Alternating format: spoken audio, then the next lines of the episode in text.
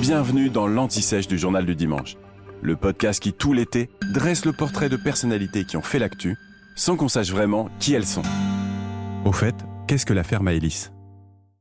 Ce qu'on appelle l'affaire Maëlys, c'est un dossier criminel qui a pour point de départ la disparition de la jeune Maëlys de Harojo. Elle a alors 8 ans et elle est invitée à une fête de mariage à Pont de Beauvoisin, en Isère. Nous sommes le 27 août 2017. Dans la nuit, la disparition de Maëlys est signalée à la gendarmerie. La thèse de l'enlèvement par une voiture stationnée sur le parking de la salle des fêtes où avait lieu la réception est vite privilégiée. Et les enquêteurs concentrent leurs soupçons sur un homme, Nordal Lelandais. Il a 34 ans, il est maître chien dans l'armée de terre et c'est un ami du marié. Il a été invité à la dernière minute pour prendre le dessert.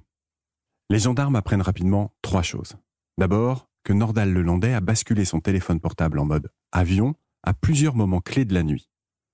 Ensuite, que la vidéosurveillance d'une station-service l'a enregistré en train de nettoyer minutieusement le coffre de sa voiture le lendemain de la disparition de Maëlys. Et enfin, qu'il a ensuite résilié sa ligne de téléphone mobile. Il présente aussi des traces de griffures au cou et aux genoux. Plus tard, les enquêteurs vont trouver de l'ADN de Maëlys sur le tableau de bord de la voiture de Nordal Lelandais. Face aux enquêteurs, Nordal Lelandais nie. Il a toujours une explication face aux éléments apportés. Mais les juges ne sont pas convaincus. Ils le mettent en examen, puis il est placé en détention provisoire. Et à partir de là, l'enquête n'avance plus. Nordal Lelandais ne donne aucune information supplémentaire. Il semble impossible de retrouver le corps de Maëlys.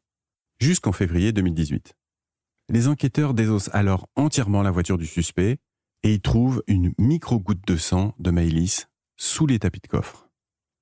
Nordal Lelandais accepte à ce moment-là de coopérer. Il indique aux gendarmes où se trouve le corps. Mais il assure désormais qu'il a agi involontairement. Selon sa version des faits, Maëlys se serait mise à paniquer dans sa voiture où elle était montée pour voir ses chiens.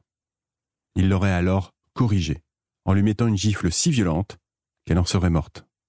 Il faudra attendre une reconstitution organisée par la justice pour qu'enfin Nordal Lelandais livre une version des faits qui colle avec les preuves relevées par les enquêteurs. Au passage, sachez que l'affaire Maëlys a permis d'en élucider une autre.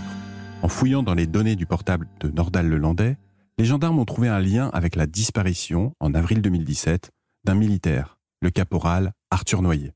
Là encore, le suspect va faire évoluer sa version des faits.